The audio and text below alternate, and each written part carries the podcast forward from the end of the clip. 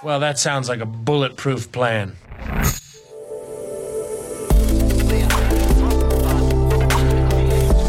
Startup Insider Daily. Bulletproof Organization. Perspektiven und Best Practices zum Aufbau gesunder Unternehmen. Tag und herzlich willkommen beim Startup Insider Daily. Am Mikrofon ist Jana Kramer und ich begrüße euch herzlich zur Nachmittagsausgabe mit der Rubrik Bulletproof Organization. Wie funktionieren gesunde Organisationen und Unternehmertum? Diese Frage stelle ich mir in meinem Podcast The Bulletproof Organization. Jeden zweiten Montag werden wir verschiedene Sichtweisen von Investoren, Gründern und Mentoren zum Thema gesunder und erfolgreicher Unternehmensaufbau zusammenbringen. Wir liefern Insights über den facettenreichen Gründeralltag und Best Practices im Umgang mit persönlichen und organisatorischen Herausforderungen und Konflikten. Mein heutiger Gast hat bereits mit 17 Jahren seine erste Firma gegründet. Er startete beim Agenturbusiness und gründete dann eine Marketing-Technologie-Plattform, mit der er einen Multimillionen Umsatz erzielen konnte. Bis hierhin alles gebootstrapped. Aktuell befindet er sich wieder in der Gründung und ist Co-Founder des EdTech-Startups Junto, welches im Gegensatz zu seinen vorherigen Gründungen nun auch finanziert wird durch Business Angel und VCs. Junto ist eine Lernplattform und bietet interaktive Live-Trainings an, die durchgeführt werden von bekannten und erfolgreichen Akteuren aus der Wirtschaft und Startup-Szene. Von wem spreche ich hier? Ich spreche von Marius Hepp. Und in unserer heutigen Folge erzählt er uns, wie sie mit der richtigen Validierung eine gesunde Unternehmensbasis geschaffen haben. Aber nicht nur das, wir sprechen auch über die finanzielle Gesundheit eines Unternehmens. Das soweit vorweg. Ich wünsche ganz viel Spaß beim Reinhören. Startup Insider Daily. Bulletproof Organization. Herzlich willkommen, äh, Marius. Schön, dass du dabei bist. Hey Jana, vielen Dank, dass ich dabei sein darf. Genau, meine Einladung ging ja an dich raus mit dem Thema, wie baut man eigentlich gesunde Unternehmen auf? Und du hast einen ganz spannenden Hintergrund, weil du bereits mit 17 deine erste Firma gegründet hast. Alle Firmen bisher gebootstrapped sind. Auf Junto kommen wir auch gleich nochmal zu sprechen. Da ist es so ein bisschen anders.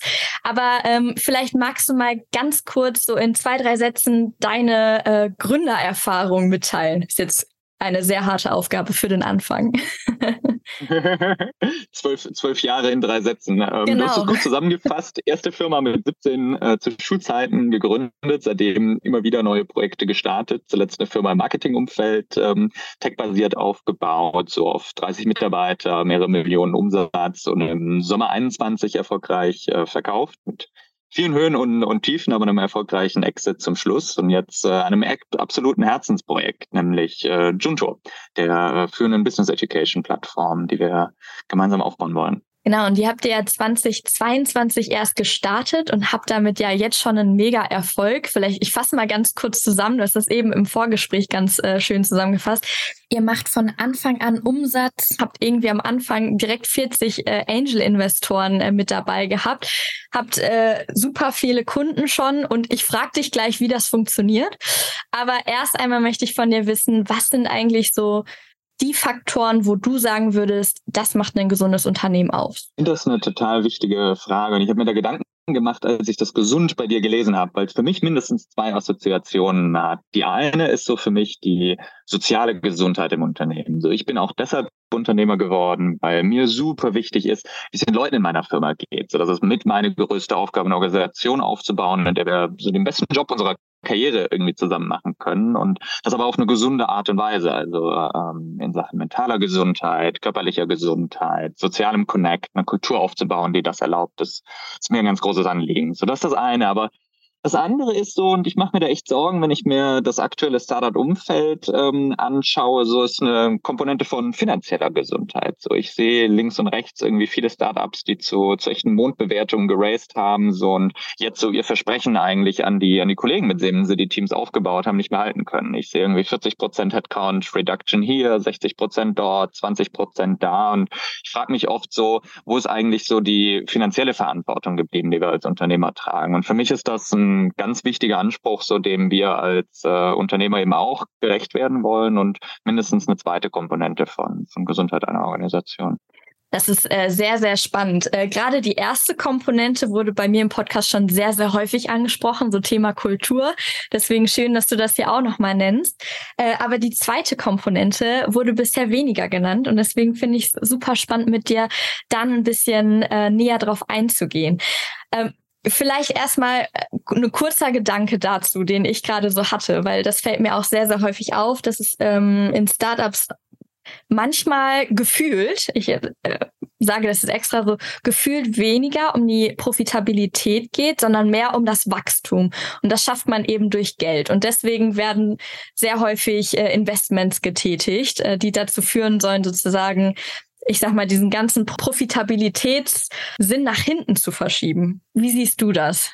Also ich würde erstmal trennen zwischen zwei grundsätzlich verschiedenen Arten von Unternehmen. So am Ende ist das nicht schwarz-weiß, aber es sind gute Prototypen. Also das mhm. eine sind Unternehmen so, ähm, die das Rückgrat unserer Wirtschaft ausmachen, sind die 99,9 Prozent der gesunden Unternehmen des deutschen Mittelstands, so die Arbeitsplätze schaffen, die über Jahre, Jahrzehnte Produkte entwickeln und auch immer profitabel wirtschaften. Und dann gibt's 0,1 Prozent der Geschäftsmodelle und diese 99,9 Prozent habe ich auch die ersten zehn Jahre meiner Unternehmerkarriere sehr gerne drin verbracht. Reine Bootstrap, reine Cashflow, Businessmodelle, profitabel von Tag eins. Das ist schwierig, aber ein ganz besonderes Gefühl auch von, von Erfüllung, wenn das, wenn das klappt. So, und es gibt, glaube ich, so diese 0,1 Prozent der Geschäftsmodelle, die sind Outlier-Business. So, das sind Wagniskapital finanzierte Geschäftsmodelle. Da ist die Idee so groß, die macht nur Sinn, wenn sie richtig skaliert.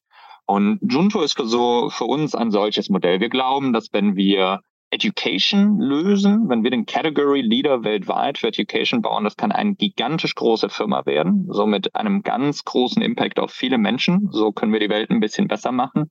Und dafür brauchen wir aber auch externes Kapital zum, zum, zum Wachsen. Es geht uns nicht nur ums Geld, aber eben auch, und das ist der Grund, so warum es für manche Geschäftsmodelle eben doch Sinn machen kann, zu sagen, so, ähm, wir sind am Anfang weniger profitabel mhm. und schaffen das dann hinten raus, aber dafür für alle Beteiligten Mehrwert zu, zu schaffen glaube, ganz wichtig ist nur diese Frage, sich am Anfang zu, zu stellen, weil ich sehe viele Geschäftsmodelle, die vielleicht eigentlich als gesunder Mittelständler hätten erfolgreich werden können, wo die Gründer, Gründerinnen sich so in den letzten zehn Jahren der Tech-Blase, die sich da aufgebaut haben, vielleicht auch verführen haben lassen, ähm, dem Geschäftsmodell einen Venture Capital Anschein zu verleihen, den es eigentlich gar nicht gebraucht hätte.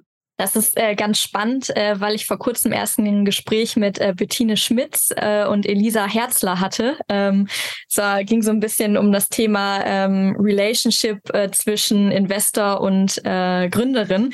Und da ging es auch äh, ganz viel um das Thema, wann möchte ich eigentlich wirklich Venture Capital und bin ich auch der Typ dafür? Das fand ich sehr, sehr spannend, wo, wo du das gerade auch nochmal so gesagt hast.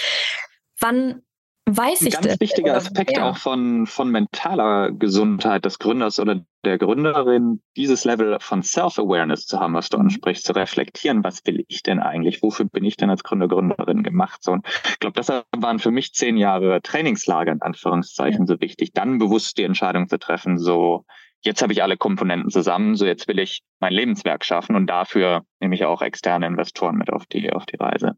Ja, sehr, sehr spannend. Ähm, Du hast ja eben schon mal so ein bisschen erzählt, warum ihr das bei Junto gemacht habt.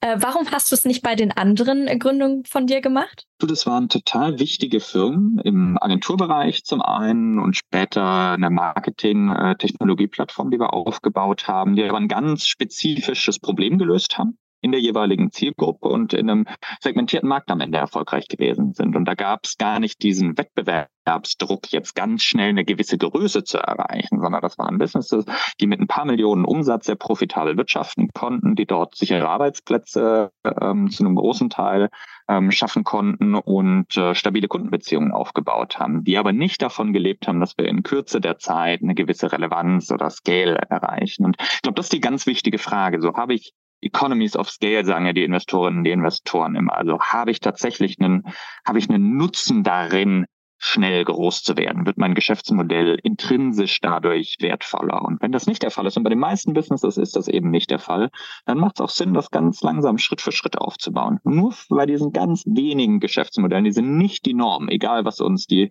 die Medien da draußen versuchen zu erzählen manchmal als Gründer, Gründerin. So habe ich manchmal das Gefühl, nur Venture Capital Based Businesses sind so echte ähm, mhm. Businesses. So nur wenn das wirklich Sinn macht, dann eben auch ähm, gemeinsam mit so Finanzpartnern aufs Gaspedal zu drücken. Ja, ich kenne das tatsächlich auch aus meiner Bubble, äh, wo sich sehr äh, oder äh, da ist es sehr stark konzentriert auf eben Venture Capital. Deswegen freue ich mich gleich mal mit dir darüber zu sprechen, ähm, wie man überhaupt eine finanzielle Gesundheit im Unternehmen von Tag eins an ja oder aufbaut.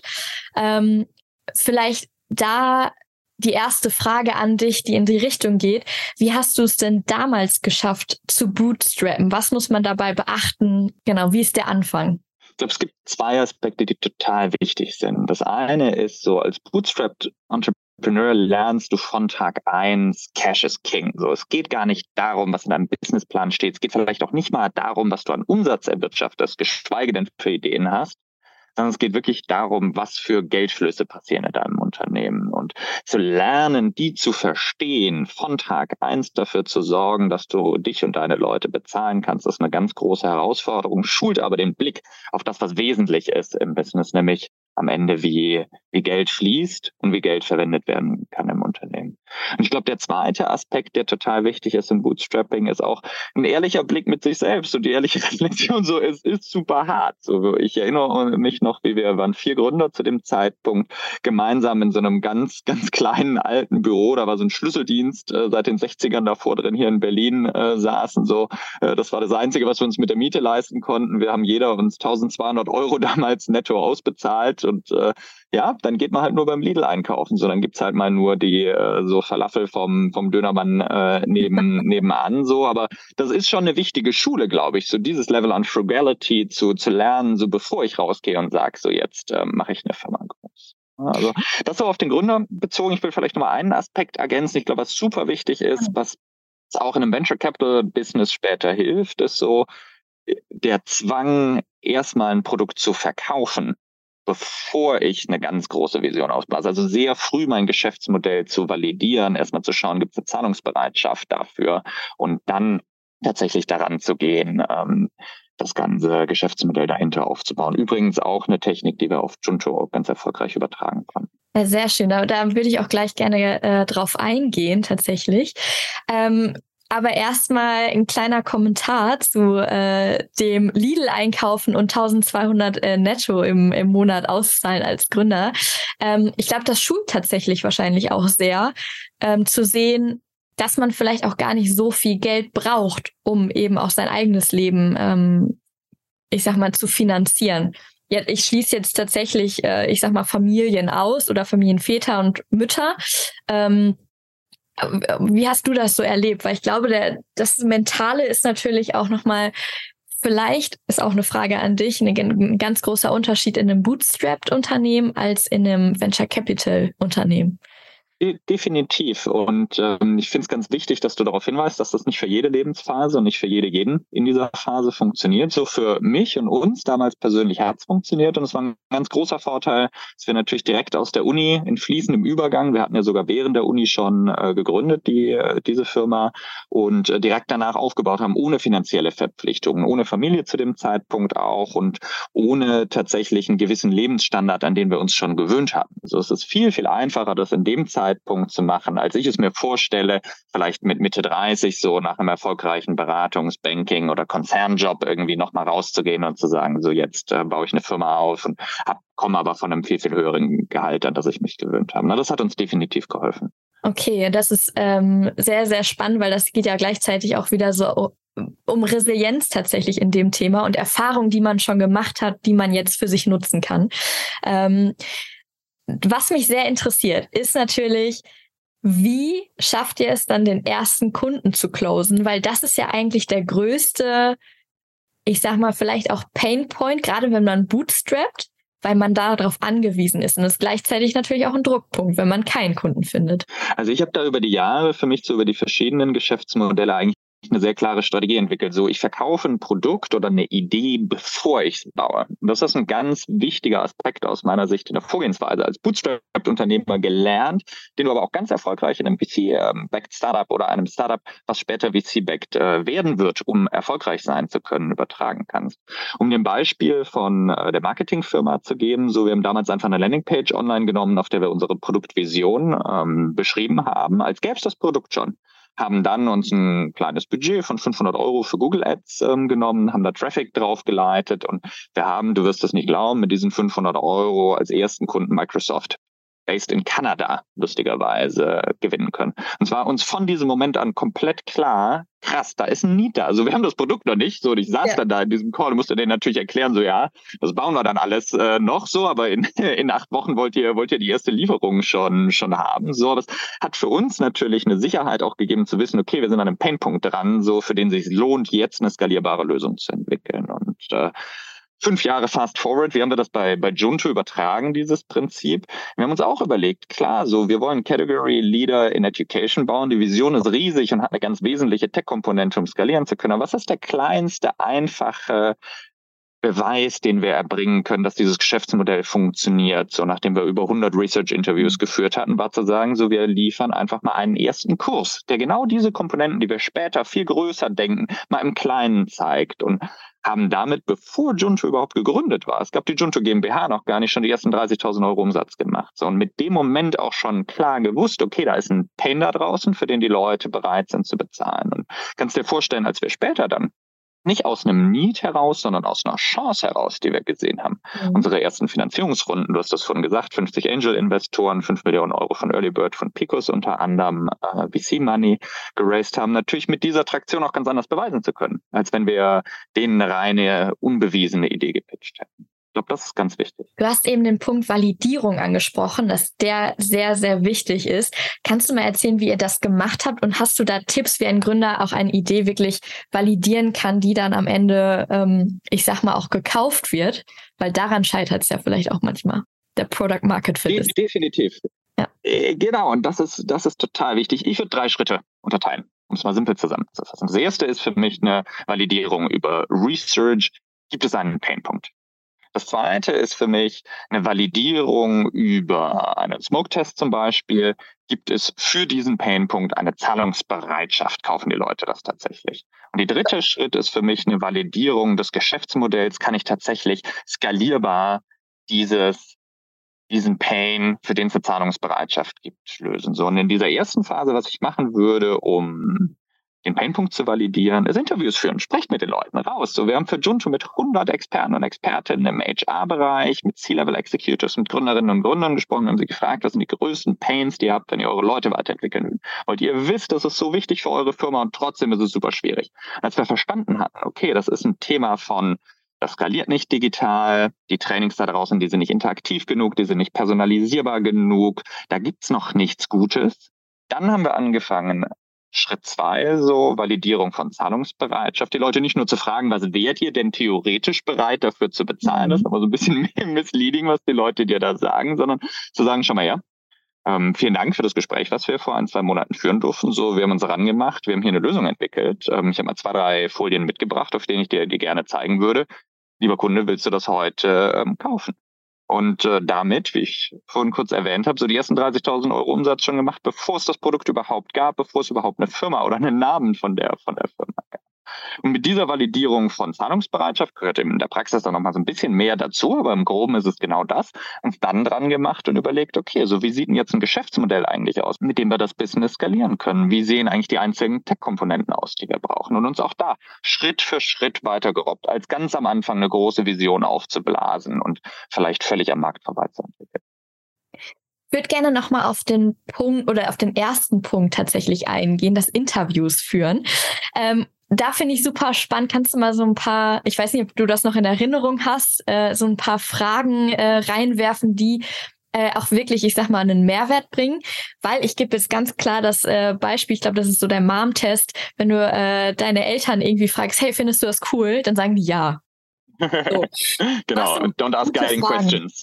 genau. Regel, Regel Nummer eins. So. Regel, Regel zwei, fragt die Leute nicht, was sie haben wollen, sonst äh, äh, nennen sie die schnelleren Pferde, wenn du ein Auto bauen kannst. Also das kennen wir alles. Was sind vielleicht praktische Fragen, die du wirklich stellen kannst? Ich gebe dir mal drei mit. Ich glaube, eine der allerwichtigsten ist, beschreib mir doch mal den Arbeitsalltag und Kontext, in dem du aktuell tätig bist. Das ist eine Frage, die ich am Anfang nutze, um überhaupt ein Verständnis für meine Zielgruppe zu erlangen. Mhm. Eine Frage, die ein bisschen tiefer geht, ist eine, die den Pain angeht. Wenn ich diesen Prozess verstanden habe, so den die Person, mit der ich gerade spreche, durchläuft, in dem Arbeitsalltag zum Beispiel, wenn ich jetzt im B2B-Kontext bei Junto gerade denke, frage ich gerne so, was ist das Aufwendigste für dich oder was ist der größte Schmerzpunkt oder was ist das Nervigste für dich? Es kommt so ein bisschen auf die Situation an in dem Prozess. Wo stolperst du drüber? Wo, wo, wo drückt der Schuh? Ja? Wenn ich das, ähm, wenn ich das verstanden habe, dann versuche ich oft herauszufinden, so, was sind denn Alternativlösungen, die du nutzt, um dieses Problem zu remanövrieren? Ich erinnere mich zum Beispiel, wir haben mit, mit einem äh, großen äh, Technologieunternehmen und der dortigen HR-Chefin, die über 10.000 Mitarbeitende dort verantwortet, gesprochen so und die hat uns gesagt, unsere Weiterentwicklung von den Mitarbeitenden, das ist, ist so schwierig. Wir haben einen ganzen Flickenteppich von verschiedenen Anbietern, wir geben dann einen Haufen Kohle aus, so und das funktioniert nicht richtig. So und dann frage ich sie, naja, und wie, wie löst du das denn aktuell? Was macht ihr denn damit? Und das ist eine Frage, die da ganz viele Insights gibt. Ist das Problem wirklich relevant und welche Alternativen nutzen die Leute? Sie sagte zum Beispiel, naja, so, wir bauen uns das alles intern selbst auf. Ne? Wir haben hier eine eigene Akademie für unsere Führungskräfte, eine eigene Akademie fürs Onboarding, eine eigene Akademie für unsere Sales-Leute. So. Wow, wir ja. werden eigentlich auf einmal selbst zum Trainingsanbieter. So. Und ähm, dann hab, haben wir für uns, und das ist die Interpretation, das kann dir kein Kunde, keine Kundin sagen, so für uns gesagt, okay, krass, ganz ehrlich, wenn wir da einem CEO das mal pitchen würden, so der oder diejenige, die, die fällt um, wenn sie hört, so, dass du hier eine eigene Akademie aufbaust, wenn wir das doch eigentlich für dich als Provider viel, viel besser machen, machen können. Ja, total äh, wichtige Fragen. Danke dir. Die sind äh, auf jeden Fall sehr, sehr spannend und äh, sollte jeder Gründer irgendwie in der Validierung mal testen. Ähm, ich habe noch eine Frage zum zweiten Punkt, den Smoke-Test hast du ihn genannt. Äh, magst du den ganz kurz nochmal erklären? Du hast gesagt, da testet man die Zahlungsbereitschaft. Was steckt dahinter? Für mich Smoke-Test heißt nichts anderes als ein Produkt zu validieren, indem ich in einem Verkaufsgespräch im B2B oder auf einer Landingpage in einem B2C-Umfeld mal versuche, mein Produkt tatsächlich schon an den Kunden oder an die Kunden zu bringen. Ja, das heißt, ich würde zum Beispiel eine Landingpage aufsetzen, auf der ich einen Online-Kurs bei Junto zur Weiterentwicklung von meinen Mitarbeitenden bewerbe, als gäbe es den schon, als gäbe es auch schon die Tech-Plattform dahinter, als wäre das alles schon, schon da. Und dann leite ich mal verschiedene Menschen auf diese Webseite, zum Beispiel indem ich Google per Google Ads äh, mir einfach ein bisschen über Performance Marketing, ein bisschen Traffic einkaufe oder ich teile das tatsächlich auch mit, mit meinem Netzwerk und gucke einfach mal, was passiert. Gibt es da Leute, die sich interessieren? Und dann gibt es verschiedene Schritte von, von äh, Interesse. Vielleicht haben die sich für einen Newsletter angemeldet, vielleicht haben die weitere Infos angefragt, vielleicht haben die aber auch schon gesagt, und das ist natürlich ein sehr gutes Zeichen, oh wow, ich will das kaufen. Ja. Wenn ich ein B2B-Produkt habe, ganz einfach, ruf die Leute an. So was wir gemacht mhm. haben, ist, wir haben einfach den Telefonhörer in die Hand genommen. Letztes Jahr im äh, Januar haben Johannes und ich zu zweit äh, gestartet und wir haben einfach in der ersten Woche haben wir schon die ersten Salesgespräche geführt. Gar nicht wirklich mit der Intention, wir wollen da was verkaufen, aber ich glaube, in so einem Gespräch, das auch tatsächlich als Salesgespräch gegenüber den, den potenziellen Kunden geframed ist, wo es nicht darum geht, so ich will mal hier was in Erfahrung bringen, sondern hier, ich glaube, folgendes könnte eine gute Lösung sein, willst du das haben? So, da trennt sich die Spreu vom, vom Weizen. Und wir haben in diesem Januar dann, als Junto gegründet wurde, tatsächlich wieder über 30.000 Euro Umsatz schon, schon erwirtschaften können, so weil wir eben ein Produkt schon geschaffen haben, was die Leute erstmal haben wollen. Das heißt, äh, da steckt ja so ein bisschen äh, der Spruch hinter Fake it until you make it was brauche ich mindestens, um so einen Kunden zu überzeugen? Du hast gerade schon von Webseite gesprochen. Das heißt, wahrscheinlich braucht der Kunde, wir reden jetzt einfach mal vom B2B-Bereich, wir können ja Junto gerne als Beispiel nehmen. Was braucht der Kunde, um zu verstehen, was ihr macht? Mindestens. Ja. Ich sag mal, was er nicht braucht. Er braucht nicht einen coolen Namen von deiner Company. Der braucht kein Logo, der braucht kein professionelles Design, der braucht auch keine Live-Demo. Natürlich jetzt so einfach ist die Realität nie, ne? immer so ein bisschen zu differenzieren. Wenn ich jetzt im Enterprise große Verträge an große Konzerne verkaufe, dann brauche ich ein bisschen mehr. Wenn ich im SMB-Bereich kleinere mhm. Verträge verkaufe, was ich übrigens oft empfehlen würde, um schnell iterieren zu können, schnell Feedback einzusammeln. Deshalb geht auch Junto den Markt von der SMB-Seite her an im Übrigen. So, dann brauche ich eben ein bisschen weniger. Und was dann hilft, ist eine ganz kurze, prägnante Beschreibung des Produkts und was es tut. bei Junto ganz konkret heruntergedampft tatsächlich auf so einen ersten Online-Kurs mit einer ähm, Online-Plattform dahinter und vielleicht zwei, drei erklärenden Fotos oder Videos, die ich dafür aufgenommen habe. Das kann auch ganz einfach als Gründer, Gründerin kann ich das auch selbst in Figma machen, da brauche ich keinen teuren Designer für. So, ich will ja schnell, ähm, schnell das iterieren können. So, und damit gehe ich in das Sales-Gespräch, hör mal, was da für Einwände kommen, hör mal, an welchen Stellen ähm, das auf mehr oder weniger Resonanz ähm, trifft und auf Basis dessen abends passe ich meinen Pitch ein bisschen an und am nächsten Tag bin ich hoffentlich wieder in ein paar Gesprächen und lerne, lerne dazu. Und wenn ich das ein paar Tage, Wochen oder Monate, so da muss natürlich auch ein Quäntchen Glück dabei sein, mache so, ist die Chance sehr, sehr hoch, dass ich mit so einem systematischen Prozess am Ende auch einen Painpunkt finde für den Instant-Zahlungsbereich. Das heißt letztendlich, nach jedem Gespräch, was du führst, reflektierst du dich wieder selber, um weiterzukommen. Definitiv. Also um das vielleicht ganz konkret äh, zu machen, wie wir das Gerne. strukturell aufgesetzt haben, ist in einer, in einer Notion-Datenbank, ähm, so haben da alle Gespräche ähm, für uns dokumentiert. Das ist ganz wichtig, so eine Art Snapshot des äh, Gesprächs erstellt, so anhand verschiedener Kategorien auch so ein bisschen quantifiziert. Wir haben die Leute schon auch nach einer Zahlungsbereitschaft beispielsweise gefragt und haben das getrackt. Wir haben so verschiedene Personagruppen für uns definiert gehabt und äh, das aufgeschlüsselt. So und haben dann, als wir so unsere ersten 100 Gespräche geführt haben, hatten wir einen total guten Blick schon, in welchen Segmenten des Markts sind wir mehr Nachfrage, wo weniger und konnten mit diesen Informationen dann an den, an den Markt gehen. Aber die Dokumentation ist natürlich super wichtig. Okay, sehr, sehr, sehr, sehr hilfreich.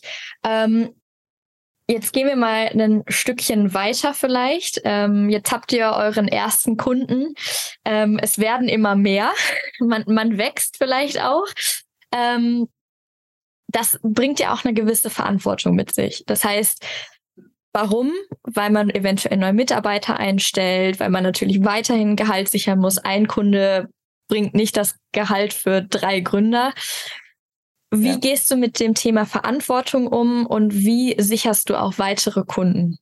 Also das Thema Verantwortung ist für mich ein super, super wichtiges. So, ich habe ja vorhin angedeutet, ich bin als Unternehmer so die letzten zwölf Jahre durch verschiedene Höhen und Tiefen gegangen. So, wir hatten total schöne Momente. Wir hatten auch Momente, wo wir in einer Company mal tatsächlich zwei Drittel des Teams im Rahmen der Corona-Pandemie war das, damals sind wir sehr stark betroffen gewesen, haben von einem Tag auf den anderen eigentlich 95 Prozent Umsatz verloren, zwei Drittel des Teams rausnehmen mussten. Das sind ganz, ganz schlimme Tage als Gründer gewesen, die mir aber gezeigt haben, wie wichtig am Ende it's all about the people, wie wichtig mir diese Verantwortungskomponente ist. Und sie haben meinen Blick geschärft dafür, alles, was mir und in meiner Macht steht, Stehende zu tun, um zu verhindern, dass ich das nochmal machen muss. Das ist keine Garantie und da trifft am Ende auch den Gründer, Gründerin keine, keine Schuld, aber eben deshalb ist es so wichtig, den Cashflow im Griff zu behalten. Es ist so wichtig, früh finanzielle Transparenz zu gewinnen und du sprichst es an, es ist eben wichtig, von Anfang an auch ein funktionierendes Vertriebs- und Verkaufssystem, das ist eben eine Gründerverantwortung aufzubauen, indem ich schnell weitere Kunden und Kundinnen gewinnen kann.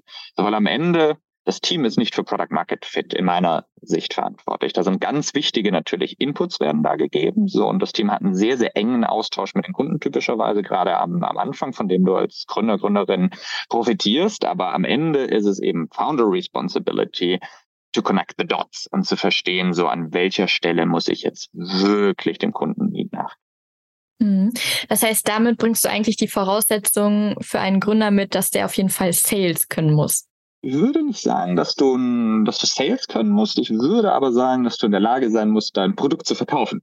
Und das ist für mich ein ganz großer Unterschied, so wie ein okay. Founder auch nicht Product per se können muss, aber in der Lage sein muss, eine Produktvision zu, zu erkennen, mhm. zu verstehen, was der Markt will und ein Product-Team später führen zu können. So, Johannes und ich kommen typischerweise eher von der Business- und Sales-Seite, was, was uns ein bisschen näher liegt. Ich glaube aber, dass du auch als Tech-Gründer gibt es ganz viele tolle Beispiele, leider vor allem in der USA, aber vermehrt eben auch in EU und, und Deutschland gibt, die aus der Tech-Seite kommen und trotzdem aber ein Gespür für den Markt erwiesen haben. Auch wenn ich der Tech-Gründer, die Gründerin bin, so ich muss get out of the building und ich muss mhm. mit den Leuten sprechen, das wird mir keiner abnehmen, dieses Gespür für den Markt zu entwickeln. Ja, sehr, sehr schön. Du hast eben den zweiten Punkt angesprochen, funktionierendes äh, Vertriebssystem. Vielleicht können wir da auch noch mal genauer drauf eingehen. Wie stelle ich mir denn jetzt so einen Plan auf, der von Tag eins an profitabel ist? so ganz, so ganz plan, ja, genau. ganz einfach. So, so ganz, genau, so ganz planbar und pauschal geht das natürlich leider, leider nicht, aber so vielleicht um mal die Phase zu nehmen, nachdem ich die ersten Kundinnen und Kunden gewonnen habe, so und jetzt versuche, das in ein bisschen standardisierteres System zu übertragen. Das ist nämlich, glaube ich, ein ganz, ganz wichtiger Schritt und auch der Schritt, wo ich als Founder noch in Verantwortung bin. Da geht es noch nicht darum, dass ich jetzt ein Team von Account Executives und äh, Sales Experts hire, sondern ich halte den Founder Sales noch bei mir. Founder-led Sales sagen viele dazu so und will aber schon so meine ersten Vertriebserfolge in ein System überführen. Das erste, was ich empfehlen würde, ist einen sehr guten Überblick über den sogenannten Sales Funnel zu gelegen.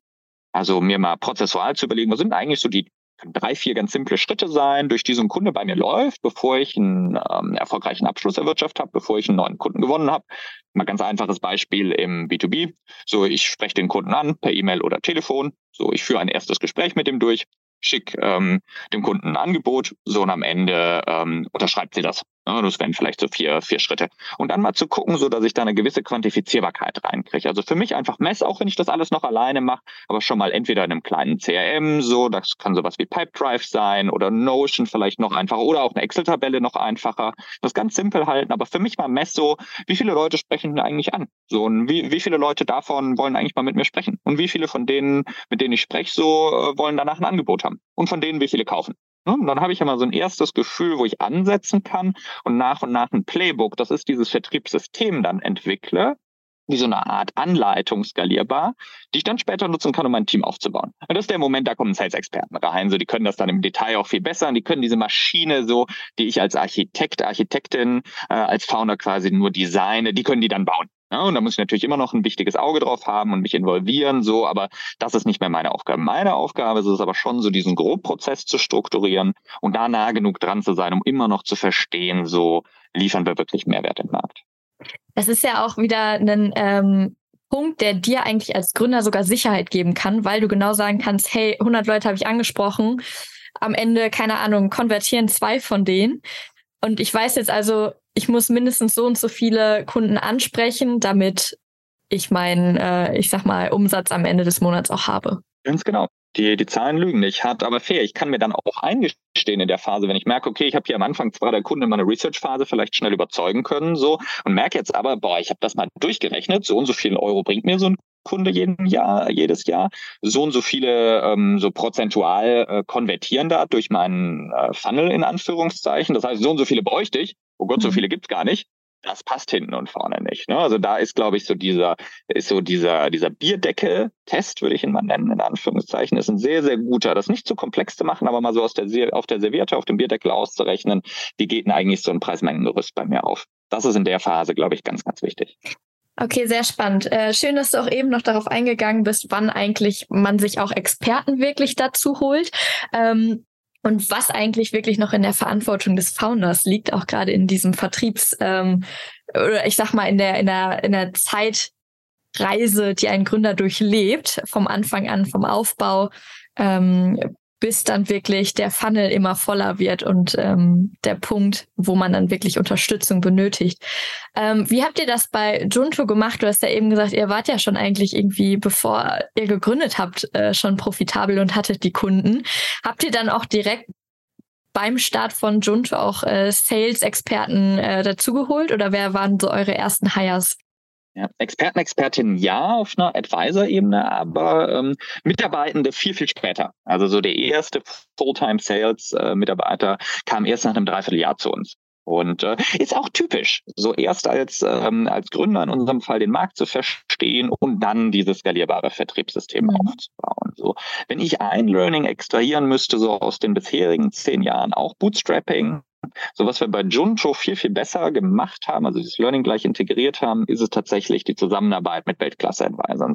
Und das bezieht sich nicht nur auf den Vertriebsbereich, sondern auf alle anderen Bereiche. Also wir arbeiten zum Beispiel im, im Vertrieb zusammen mit jemandem, der den ganzen Groupon Sales in der USA später als Geschäftsführer auch für die Dachregion aufgebaut haben. So wir arbeiten im Produktbereich mit jemandem ähm, zusammen, so der das für, für ein großes Unicorn ähm, aufgebaut hat, erfolgreiche Firmen ähm, gebaut hat. So wir arbeiten im HR-Bereich mit Experten, Expertinnen zusammen, die Organisationen von 0 auf 1000 Leute aufgebaut haben. Und der Effekt von nur ein, zwei Stunden pro Woche strategische Advisory in Zusammenhang mit einem eigenen Hunger und der Lust am Ausprobieren und das Umsetzen kann auch ein total Junior-Team befähigen, Großes zu, zu erreichen. Das ist manchmal sogar effektiver, als die alten Hasen und Hasinnen das selbst machen zu lassen. total. Äh, wie seid ihr denn an die drangekommen? Habt ihr die einfach über LinkedIn angeschrieben? Teils, teils. Also das eine ist natürlich ja. schon eine Vision zu kreieren, die die Leute anzieht. So, und mhm. dann ähm, funktioniert das über warme Intros. Das ist ehrlicherweise auch im Fundraising leider noch immer ähm, so viel, viel besser. Aber wenn ich eine Vision kreiert habe und die nach außen ausstrahle und als Gründer auch verkaufen kann, da steckt wieder drin, das Verkaufen, dann kann ich natürlich auch kalt ähm, Leute für meine Idee gewinnen, auch Advisor. Ja. Okay. Ich würde gerne noch auf ein weiteres Thema äh, eingehen, auch so Richtung, vielleicht ein bisschen Richtung Hiring, Leute, die man, äh, ich sag mal, oder die das Unternehmen mit aufbauen und äh, unterstützen als Mitarbeiter. Das sind ja alles Ressourcen, die Geld kosten. Wie kann ich denn als Gründer ähm, quasi auch einen Plan aufbauen, wo ich weiß, das sind jetzt wirklich nur die Ressourcen, die ich brauche und mehr ist es nicht? Also wie spare ich da vielleicht auch Geld, gerade ähm, wenn ich auf das Bootstrapping gucke? Ja, also ich glaube, erstmal eine ganz spannende Erkenntnis ist, und die lernst du nur als Bootstrap-Founder, wenn du siehst, es geht eben doch, auch mit weniger Leuten, dass viel hilft nicht immer viel. So und mehr Köche machen den Brei nicht immer leckerer, sondern bekannterweise sind manchmal auch einfach ein Komplexitätstreiber.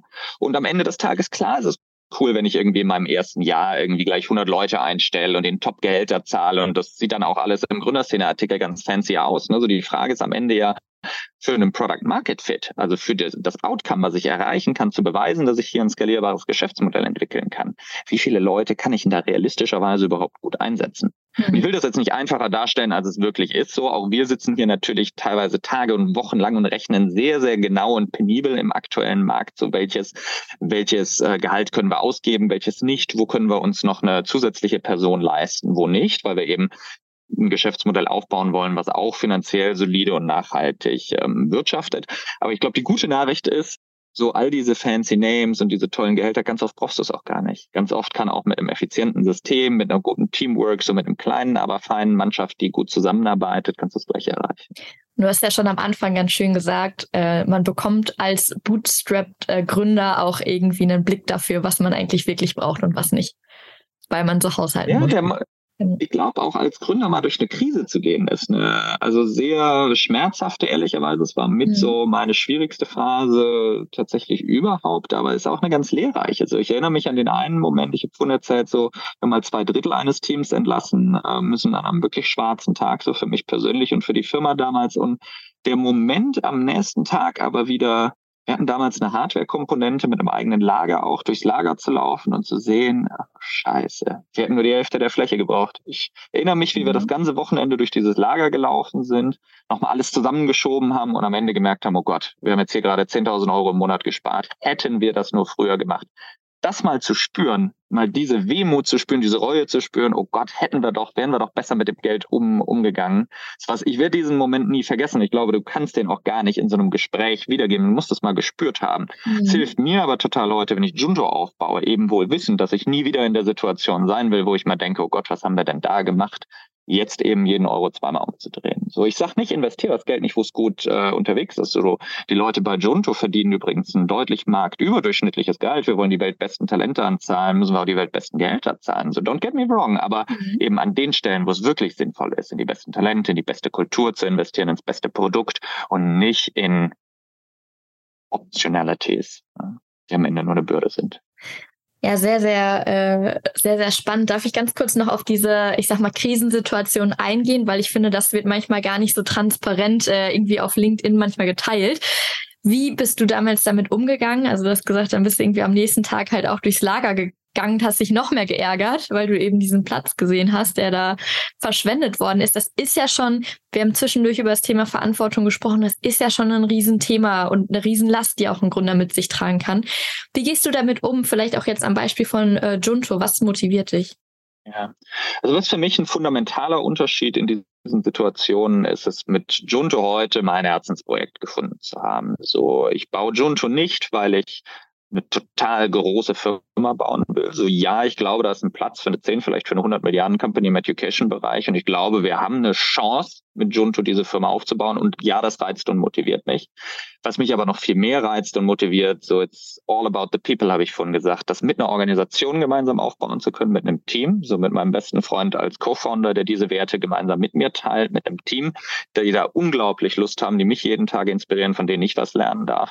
Und mit Learnern bei uns, unseren Kundinnen und Kunden, die wir auf ihrem Lebensweg begleiten dürfen. Das ist die, die wahre Motivation. Das ist am Ende für mich auch viel, viel wichtiger als die ganzen Finanzkomponenten, die wir, die wir besprochen haben. Wo die beiden Faktoren nur wieder verbunden werden, ist, wenn das Thema, ich nenne es bewusst Herzensprojekt, eins ist, was ich aus einer inneren Leidenschaft, aus einer Motivation heraus, wie ich glaube, das muss in die Welt kommen, macht, dann passe ich auch aufs Geld auf.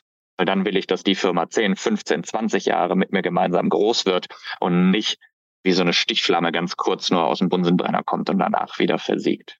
Ja, ja sehr schön. Ähm, vielleicht eine, eine Frage noch zum, oder ich sag mal zum Schluss noch eine Frage. Wie schaffst du es denn, so diese Waage zu halten zwischen ähm, Profitabilität und Wachstum wirklich? Gerade auch bei Junto. Ihr habt eine Finanzierungsrunde jetzt aufgenommen noch ähm, letztes Jahr plus die Angels. Ähm, Gleichzeitig seid ihr aber auch profitabel. Wann ist wo der Fokus für euch? Wir haben uns bewusst entschieden, bei Junju mit der letzten Finanzierungsrunde auf Profitabilität zu verzichten und tatsächlich mhm. Zugunsten etwas schnelleren Wachstums, weil wir eben schon Product Market Fit zeigen konnten zu gehen. Und deshalb auch diese 5 äh, Millionen Euro Seed-Runde sehr schnell nach nur fünf, sechs Monaten im, im Business äh, geraced mit starken Partnern, die uns da jetzt äh, supporten. Für mich ist es eine ganz wichtige Frage dieser Balance, die ich differenziert nach der Phase beantworten würde. So in der Phase, wo ich noch keinen Product Market Fit bewiesen habe, Phase 1 der Unternehmung, würde ich alles auf Product Market Fit finden optimieren. Das muss der einzige Fokus in der Firma muss sein, zu verstehen, was wollen die Leute und wie können wir es ihnen skalierbar bieten. Ja, und sobald das aber bewiesen ist und ich gemerkt habe, okay, ich habe hier ein System entwickelt und Junto ist in einer ganz schwierigen Phase genau, genau, genau dazwischen. Das ist so typischerweise diese Pre-Series A-Phase. Also wir haben ein extrem schnelles Wachstum einerseits, schon auf der anderen Seite sind wir erst zwölf Monate überhaupt im Business, erst 15, 15 Leute so, haben natürlich noch nicht an jeder Stelle so alle Ant Antworten. So, sobald das validiert ist, ist die, ist der Fokus ganz stark auf, auf Wachstum, auf profitables Wachstum, ja, so mit starken Unit Economics, aber eben auf, auf Wachstum. Was in der Zwischenphase total wichtig ist, ist, glaube ich, eine gute Balance zu finden. So und wie wir ähm, das ganz konkret machen, ist, dass wir für uns ein Budget gesetzt haben, was einerseits ein zügiges, nicht hastiges, aber ein zügiges Wachstum vorsieht und andererseits uns genug Budgetpuffer bietet, deshalb äh, auch so diese große Finanzierungsrunde geraced, um mit Zeit und Muße Product Market Fit validieren zu können. Am Ende wollen wir was meaningful aufbauen gemeinsam und es braucht Zeit. Das ist nichts, was du, was du beschleunigen kannst letztlich. Ich glaube, das sind auch nochmal ganz gute Tipps, die Gründern und Gründerinnen auch gerade in dieser aktuellen äh, Zeit ganz besonders helfen könnten. Ähm, vielen Dank an dich, Marius. Ich wiederhole mal ganz kurz, was wir gerade alles besprochen haben. Es ist ja, äh, wir sind ja tatsächlich auf sehr viele Themen äh, eingegangen. Ähm, letztendlich haben wir aber über die finanzielle Gesundheit eigentlich auch gesprochen von einem Unternehmen. Und da fängt es eben auch schon bei Basisarbeit an. Also wie validiere ich eigentlich eigentlich eine, äh, eine Idee richtig, so dass sie auch am Ende gekauft wird und dass ich mir sicher gehen oder dass ich sicher gehen kann, dass sie gekauft wird. Wie ähm, kann ich meinen ersten Kunden bekommen? Was brauche ich dafür? Und wie baue ich dann auch wirklich einen ähm, Vertriebssystem auf, was funktioniert und was auch langfristig nachhaltig gesund bleiben kann? Ähm, und was mich natürlich auch als Gründer unterstützen kann. Gleichzeitig und äh, vielleicht auch so der letzte Punkt ähm, ist dieses ganze Thema People äh, noch aufgefallen. Ähm, dieses Thema Verantwortung als Gründer für Menschen, was gleichzeitig auch super motivierend ist und natürlich auch der Impact, äh, den Junto da liefert und dich natürlich dadurch auch motiviert und alle eure Mitarbeiter. Das erstmal so im Kurzüberblick. Da waren sehr, sehr viele äh, Details noch drin, die sehr, sehr hilfreich sind. Deswegen hier ein großes Dankeschön an dich und an deine Zeit. Vielen Dank, Jana, dass ich dabei sein durfte. Startup Insider Daily. Bulletproof Organization. Die Rubrik über den Aufbau von gesunden Unternehmen. Gehostet von Jana Marie Kramer. Das war das Gespräch mit Marius Hepp. Und das hat für mich nochmal hervorgerufen, wie wichtig am Anfang eigentlich die richtige Validierung ist, um herauszufinden, ob und welche Zahlungsbereitschaft beim Kunden eigentlich vorhanden ist. Und tatsächlich auch die Rolle des Verständnisses für Geldflüsse. Die war für mich auch sehr faszinierend, gerade im Hinblick auf eine finanzielle Gesundheit des Unternehmens. Also viel, viel drinne in dieser Folge. In zwei Wochen wird es weitergehen mit dem nächsten Thema Strategie. Hier habe ich über LinkedIn euch mit eingebunden äh, in der Frage, wen ich denn mal interviewen sollte. Und ihr dürft euch freuen auf eine Folge und ein wirklich informatives Gespräch mit Christoph Käse. Hört gerne wieder rein und schaltet auch morgen früh direkt wieder ein zu den neuesten Startup News.